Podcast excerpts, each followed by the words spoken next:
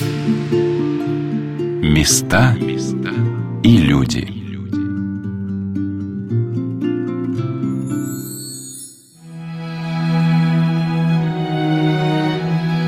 Как в храме соединяется церковь земная и небесная, так и вся земля пропитана упованием и молитвами тех, кто на ней жил, живет и будет жить в последующих поколениях. Оттого в тех местах, где все неразрывно связано с историей твоего государства, незримо переплетаются века и события, соединяя нас с героями минувших лет, поддерживающими все наши чаяния и устремления. Здравствуйте, дорогие друзья! У микрофона Анна Шалыгина – Сегодня мы продолжим рассказ о музее-заповеднике Коломенское, которое в наши дни сохраняется невидимым покровом милости Божией к этому месту, избранному русскими государями для славы Отечества. Каким бы ни был повод для каждого из нас впервые приехать в Коломенское, прогуляться в парке, посетить музей или поклониться святыням этого места, человек обязательно вернется сюда вновь.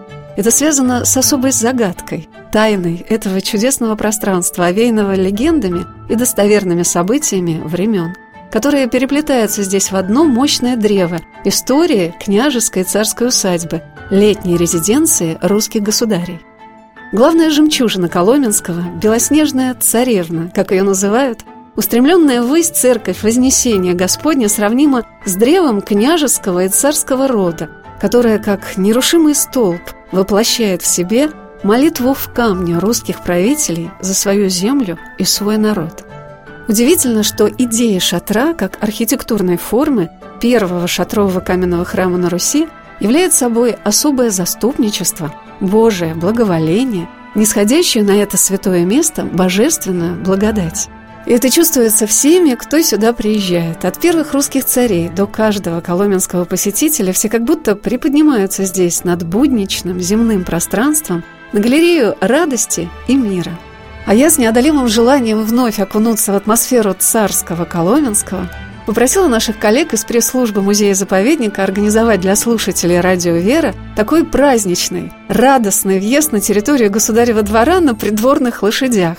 Но, не дерзнув облачиться в царские одежды, попросилась проехаться по летней резиденции наших государей с ветерком на облучке – и вот с какими интересными фактами меня познакомил кучер Юрий Борисович Скурихин. Правая ножка сюда, левая сюда, ага. и взбираемся, придерживаясь ручкой. Значит, я, я наступаю на колесо, это называется, это как называется? Ось. А дальше вот эта подножка специально. На подножку.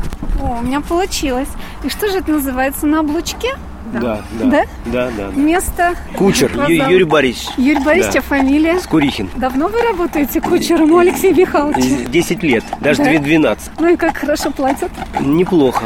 Рассказывайте, откуда у вас это увлечение лошадьми? Я по первой профессии своей профессиональный наездник. Я всю жизнь проработал на центральном московском ипподроме наездник. Когда развалился Советский Союз, там тоже все подразвалилось. Я ушел в бизнес. Бизнес потом провалился, но и лошади взяли свое. Любовь, вот, да? Любовь, да. Ну, рассказывайте, какие тут, Алексей Михайлович, лошади? У нас три тяжеловоза, Это... шесть орловских рысаков, три белорусские упряжные и три поньки для катания детей. Мы с вами вокруг дворца, дворца Алексея, Алексея. Михайловича так объезжаем красиво.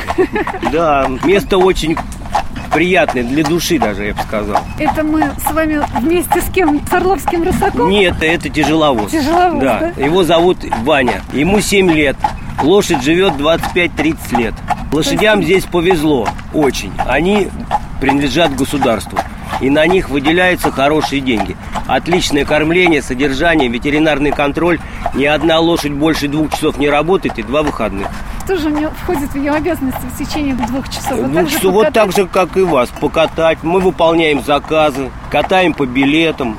У нас есть тройки, пары. Тройки даже? Даже тро, трой, на тройках мы катаем зимой, вот по этому полю, около дворца. На санях получается? На санках, да. Так да. что приезжайте к нам зимой, покатаем. Обязательно. Лошадь может передвигаться четырьмя аллюрами. Это вот сейчас мы ездили шаг, вот это рысь, инохоть и галоп. Самый быстрый галоп. Но мы здесь быстро очень не ездим, потому что здесь люди ходят. Это я вас так уж везу. С ветерком. С ветерком, можно да. сказать, да. Ну да, с ветерком-то оно он как воодушевляет. А как вы думаете, Алексей Михайлович, много было лошадей? Много. Вы знаете, сколько? Э, сколько не знаю, но точно было много. больше ста наверняка. Для меня было особенно важным, что мы ехали на карете вдоль дороги, по которой войска святого благоверного великого князя Дмитрия Донского возвращались с Куликова поля.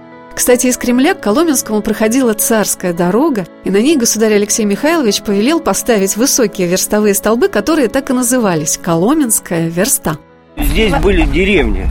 Все основное историческое на той стороне. Здесь же была еще дорога, по которой шли Царская войска дорога. с Куликового поля из других баталий. Да, Вот это конечно. вот. Здесь особая атмосфера. Здесь, здесь очень хорошая атмосфера, здесь так легко, на самом деле. Вот я работаю с большим удовольствием. Мне здесь очень нравится. Сейчас пускай Лиза вам дальше расскажет. Лиза, а вы кем работаете? А я работаю также на конном дворе. В основном моя работа состоит в том, чтобы детишек на пони катать. Если большой заказ, я и наездником езжу. Вы где-то Вот. учились верховой езде? да? Да, 12 лет с лошадьми я проработала до того, как прийти в Коломенск. По профессии я тренер. Знаете ли вы, как были конюшни у Алексея Михайловича? Я могу сказать, что здесь было несколько конюшен на территории Коломенского. Раньше конюшни ведь не были такие, чтобы там и кобылы, и жеребцы. Это было все отдельно. Чтобы они Здесь, поспокойнее здесь в основном были, да? содержали жеребцов. Что, тяжело в горку? Ничего, нормально. Это сильный лошадь, я просто его остановил сам. И, и царский выезд был очень большим обычно. Чем больше лошадей, тем это вот показать богатство, показать роскошь. И обязательно ехали шагом, чтобы все увидели. Самый безопасный, удобный, чтобы не растрясло. Меняли, естественно, лошадей. Ехать-то долго, дороги были неважные. Было несколько остановок. И для отдыха государя. Это обязательно, и чтобы лошади не устали. А Что на территории Коломенского еще расположено? Конный двор, да, аптекарский огород есть, есть домик пасечника. Домик Петра Первого, привезенный из Архангельска. Вон там он находится, в Вознесенском саду. Когда он жил в Архангельском, три месяца, он жил точно в таком же доме. Привезли его из Архангельска. Там ему стоит памятник Петру Первому. Петр Первый же первый русский император, был громадного роста, 2 метра 4 сантиметра. А размер обуви, знаете, какой-нибудь? Нет. 38 Поэтому он ходил с тростью. Умер в 52 года, спасал матроса, заболел воспалением легких и все. Какой же красивый вид здесь открывается на храм. Церковь Вознесения выстроена в честь рождения первого русского царя Ивана Грозного. Белоснежная, видите какая? Надо же, я даже не предполагала, насколько это приятно сидеть на облучке. А вот мы сейчас сидим на коляске или что это такое? Как это называется? Карета. Карета? Карета. Карета, да? А почему она не крытая тогда? Нет, мы ее можем А, закрыть. то есть Раз, она да. закрывается Да. в Скажем непогоду, так, да? карета для выездов, она современная. За небольшим капюшоном, по-моему, визави называется. Спасибо вам большое. Оказывается, как это здорово на облачке это сидеть. Я не знала. Зимой приходите на санках покатаем. Прям на санях по полю или По по, полю, дорожке? нет, по полю. Колокольчиком под дугой, все как положено. Вот так я и попала на государев двор, к передним воротам, в которые въезжали цари из рода Романовых. А великокняжеские хоромы Рюриковичи располагались чуть ниже, рядом с храмом Вознесения Господня, с видом на живописно изгибающуюся по обе стороны Москву-реку. Высокий шатер храма также являлся сторожевой башней, куда передавали из окрестностей Москвы огненные сигналы с помощью факелов и зажженной бересты, которые дальше транслировали об опасности Симонова монастырю, а затем на колокольню Ивана Великого, если к Москве с юга приближались татары. Но прежде чем приблизиться к храму Вознесения Господня, внутри которого я до этого, несмотря на то, что уже десятки лет посещаю Коломенское, ни разу не была, мы с экскурсоводом музея Лилии Тихоновой вошли в храм великомученика Георгия Победоносца, где проходят как регулярные церковные службы, так проводятся и постоянные музейные экспозиции. Музей-заповедник Коломенское – место особенное. Здесь собрано огромное количество всевозможных архитектурных памятников, относящихся к разному периоду времени. И вот на самой древней площади Коломенского, на площади Вознесения Господня, которая, собственно, названа по названию храма, по храму Вознесения Господня, находится еще один храм, церковь, в которой мы с вами сегодня находимся. Это церковь Святого Георгия Победоносца. Она является единым ансамблем, единым целым, можно сказать, с Георгиевской колокольни, но по архитектуре архитектуре, конечно, они будут очень разниться. Все дело в истории. Здесь достаточно много загадок, но немножечко все-таки поведаю вам о них. После того, как была построена церковь Вознесения Господня, предположительно, после этого появляется Георгиевская колокольня. Датировка 16 век, но более точной цифры вам, наверное, не скажет ни один историк, поскольку эта цифра до сих пор является открытой. О строительстве этого памятника архитектуры, о авторах этого памятника загадок очень много, но предположительно это итальянская архитектура. Достаточно много примет итальянской архитектуры мы встречаем. И неподалеку от Георгиевской колокольни XVI века в XVII веке возводится трапезная деревянная трапезная, которая Отдельно. отдельная, но Трапезная – это трапезная церковь. да, она была тоже несколько переиначена в веке XIX уже архитектором Тюрином, который, скажем так, от прежней трапезной церкви ничего не оставил.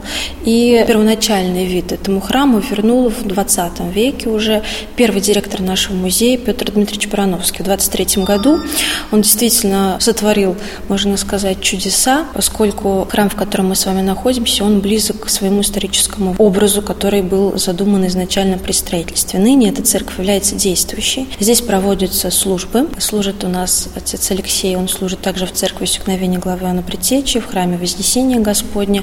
Но и также церковь – это сейчас пространство для выставок, для того, чтобы наших посетителей знакомить э, с иконами, с древними книгами. Преимущественно все выставки, которые здесь проходят, они собраны из фондов нашего музея, то есть это наши собственные коллекции, приобретенные в разное время, но одинаково ценны.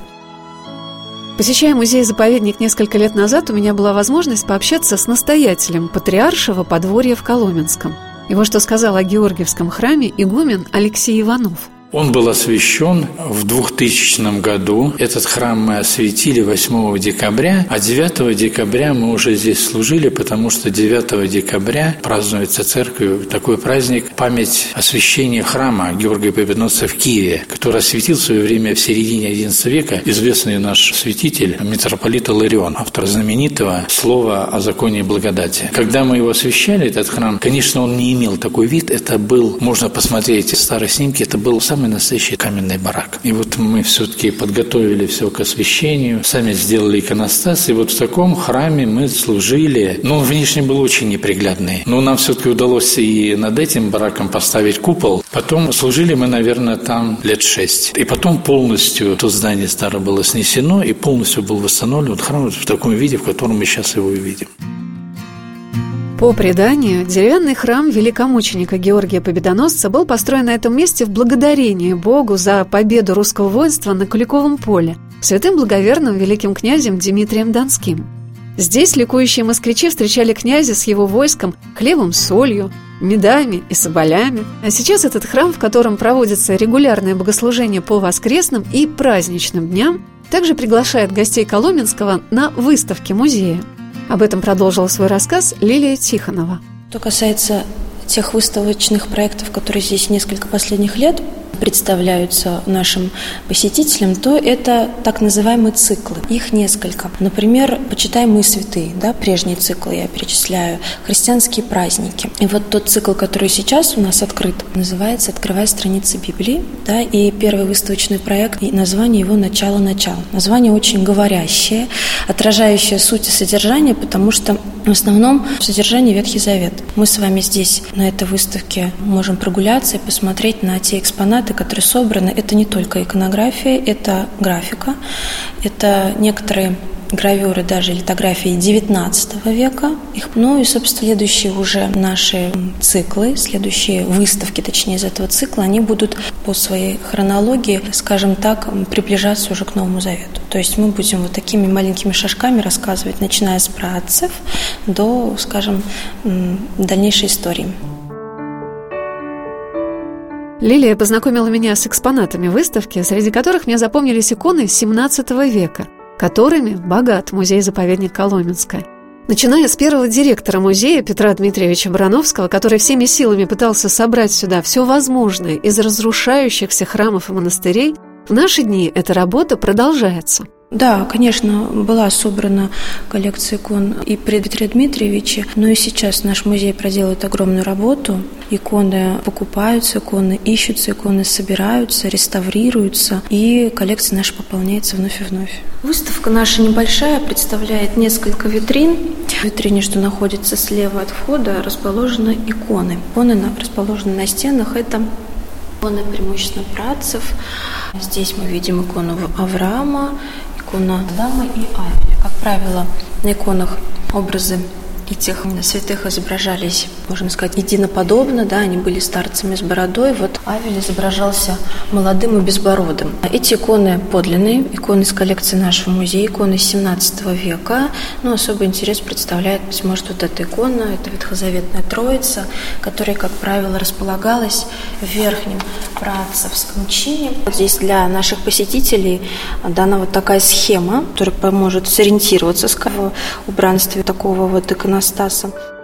Так как выставка посвящена священному писанию, под каждой витриной на этой экспозиции содержится очень подробная аннотация того, с каким фрагментом Библии это связано. Если идем вот так по кругу нашей экспозиции, то мы с вами видим уже такие вот литографии, литографии более позднего периода, это 19 век, отделение света от тьмы, и литография сотворения человека.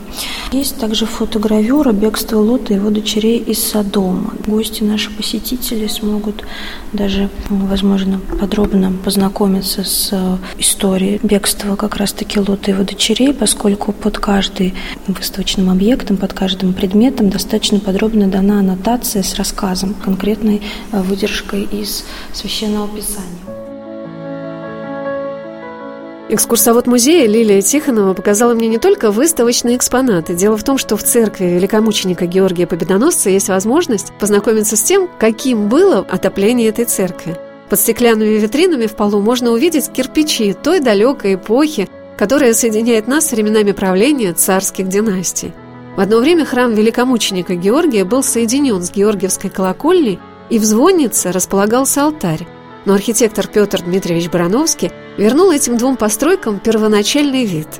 Я спросила Лилию, что в жизни Барановского вдохновляет современных служителей музея-заповедника Коломенское. Ну, его биография, она, наверное, вся вдохновляющая и вся один большой подвиг, потому что творил он во время очень неспокойное. Родился он еще в Российской империи, умер уже в Советском Союзе в 1984 году, и жизнь его, конечно, она была наполнена вот именно таких архитектурных совершений. Сюда, в Коломенское, свозилось огромное количество памятников деревянного зодчества, да, с севера, с Архангельска. Сюда свозились даже хозяйственные постройки, которые, казалось бы, ничего не значат, но в то же время это история. Например, у нас находится медоварня XVIII века села Преображенского времени Петра Алексеевича I, и она до сих пор жива, построена из бревен лиственницы. Это тоже заслуга Петра Дмитриевича Барановского. Огромное количество, думаю, не только в нашем музее, но и по всей Москве памятников, которые он воссоздавал, которым он причастен. И биографию его, конечно, можно читать, перечитывать и вдохновляться.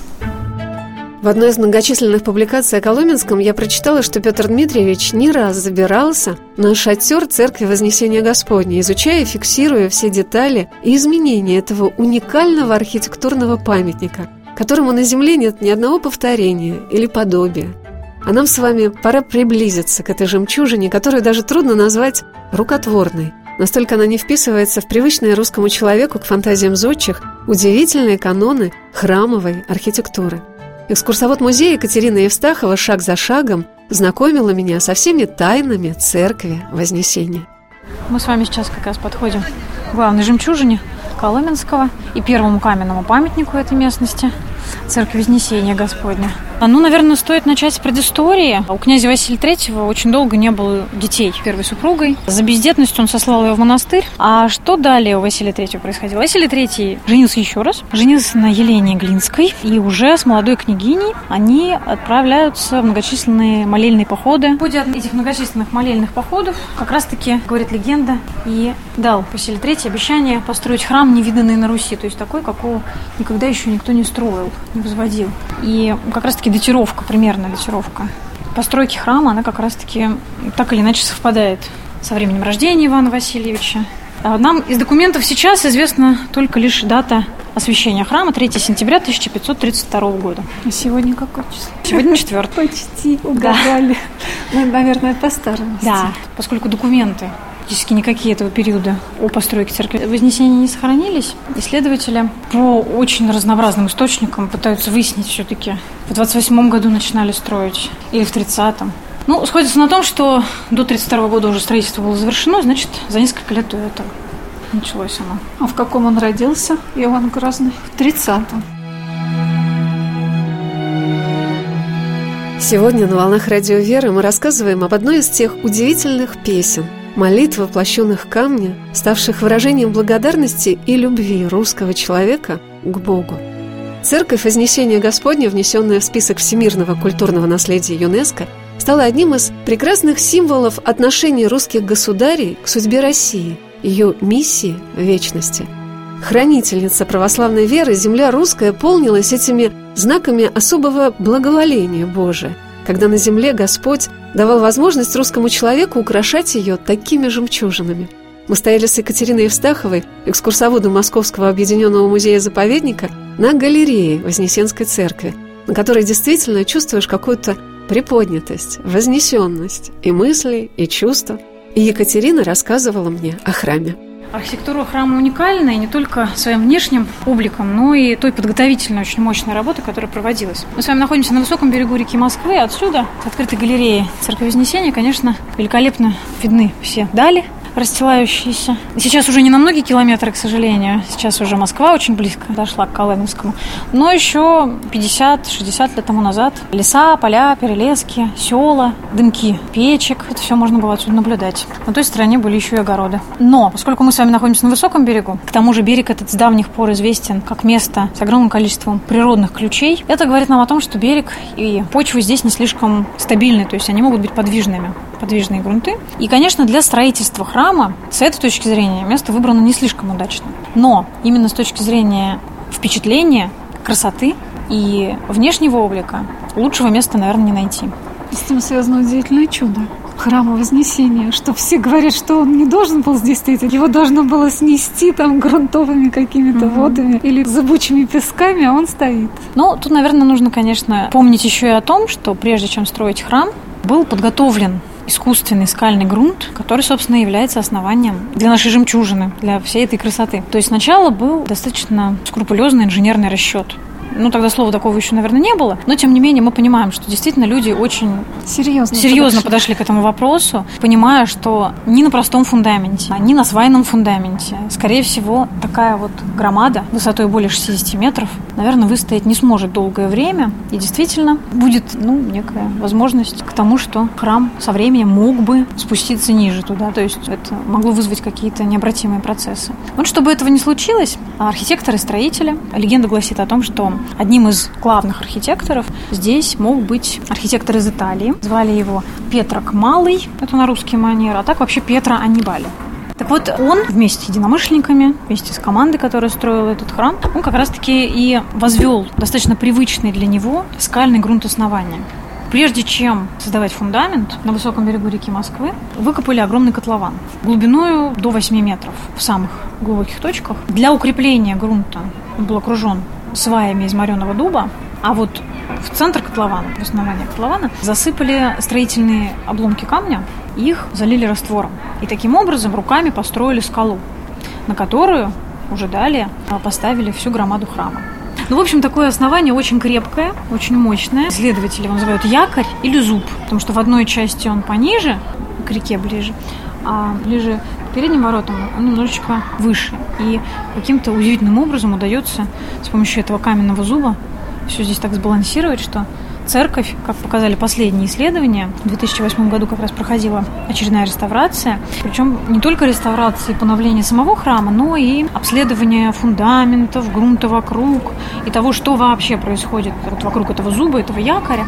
И оказалось, что, в общем-то, подвижки настолько минимальны, что можно их даже и не особенно учитывать и опасаться их не стоит. Так что свою функцию вот этот свайный фундамент он как раз несет должным образом.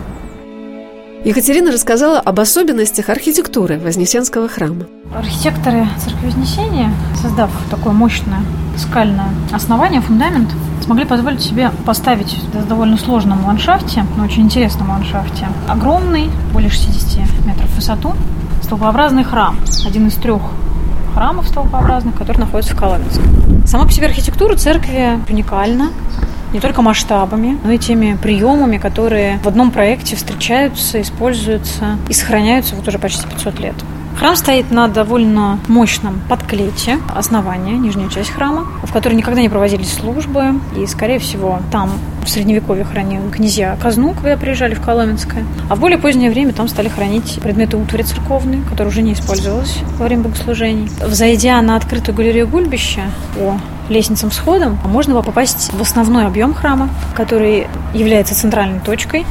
Именно там проходили службы. Именно туда приходили русские князья, потом русские цари, а далее императоры. Правда, внутренний объем поразит вас своими скромными размерами. Не более 8,5 метров квадратных.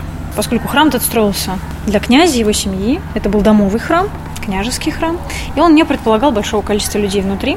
То есть это была такая домашняя церковь? Э, да, по сути, это домовый храм, но очень пышный, покоряющий не только своим объемом, но удивительным сочетанием объема, высоты, но при этом легкости. Нет ощущения, что этот храм давит, нет ощущения, что он перегружен какими-то, например, архитектурными деталями. В нем все как-то удивительно гармонично сливается. И даже если рассмотреть планы храма или храм в разрезе, они просто завораживают своей грациозностью, красотой. Не случайно это жемчужина Коломенского и храм, который ЮНЕСКО признал признан всемирным художественным наследием. В 1994 году внесен в список ЮНЕСКО и с тех пор охраняется не только нашим музеем и государством. Когда стоишь у подножия храма Вознесения Господня в Коломенском, трудно разобраться в многообразии архитектурных деталей этой единственной и неповторимой по своему внешнему убранству церкви. Скорее оценить уникальное переплетение ее архитектурных форм и стилей, возможно, рассматривая фотографии и чертежи храма. Мне кажется, какое-то вдохновенное начало было положено и в его замысел, и в его воплощение. Как будто великий князь Василий III смог передать создателям храма все свое упование на милость Божию, о даровании наследника, свою мечту, свою молитву к Богу. Чтобы понять всю прелесть Церкви Вознесения, нужно ее увидеть. Никакой рассказ не сможет вам заменить своих собственных впечатлений. Самые красивые виды на Церковь Вознесения открываются, конечно же, от передних ворот Государева двора и с реки, как это и было задумано. Потому что вся парадная часть усадьбы, церкви, парадные ворота, дворец, они все лицом разворачивались к реке. Река была основной дорогой, поскольку по противоположному берегу проходила дорога Царская, по этой же дороге послы приезжали в Коломенское. Все впечатление они должны получить уже подъезжая к княжеской усадьбе, а потом уже резиденции царей русских. Так что главное впечатление, первое впечатление, это, конечно, церковь Вознесения, которую видно издалека. Чтобы описать особенности этого храма, нужно представить себе огромный каменный шатер, который стоит на высоком-высоком барабане. И переходы между шатром, барабаном, восьмериком и четвериком скрывают арки, арочные такие вот детали. Килеобразные арки, вимперги, которые были больше характерны, конечно, для европейской архитектуры. И, в принципе, если рассматривать именно детали Церкви Вознесения, вы увидите здесь и отголоски ренессансной архитектуры, и отголоски готической архитектуры, а даже сама устремленность ввысь столь характерная для готики средневековой, она здесь тоже просматривается. Но в целом почему-то даже не хочется очень сильно рассматривать детали, когда ты получаешь общее такое совершенно невероятное впечатление от церкви, которая как свеча смотрит ввысь, и она даже не требует никаких комментариев. Настолько она прекрасна, что, в общем-то, слова могут быть лишними какими-то. Просто нужно ее однажды увидеть, как она в распахнутом небе, пока еще свободном от застройки, как она великолепно смотрится. Мне кажется, очень гармонично дополнил рассказ Екатерины настоятель Патриаршего подворья в Коломенском игумен Алексей Иванов. Вознесение Господне, вы знаете, конечно, это шедевр. Настолько была разумно выбрана точка, место, где его построить. И можно сказать, что здесь, конечно, не без помощи Божией. На него просто смотришь, и невозможно глаз оторвать. Я бы сказал, он находится в динамике такого полета. Сам храм возносится. Точка просто идеальная. Нами сейчас между администрацией музея и Патриаршим подворьем составлено соглашение по совместному использованию храмов Патриаршего подворья. И потом нужно иметь в виду, что в 95 1995 году храм Вознесения был внесен в список ЮНЕСКО по памятникам культурного наследия. Так что это самый настоящий мировой шедевр. В свое время, когда мы там служили, до реставрации, служба проходила очень быстро. Просто не замечаешь. Вот какое-то какое другое вроде время. И как-то это было все легко. Ну вот, видимо, храм очень намоленный такой, благодатный. Места и люди.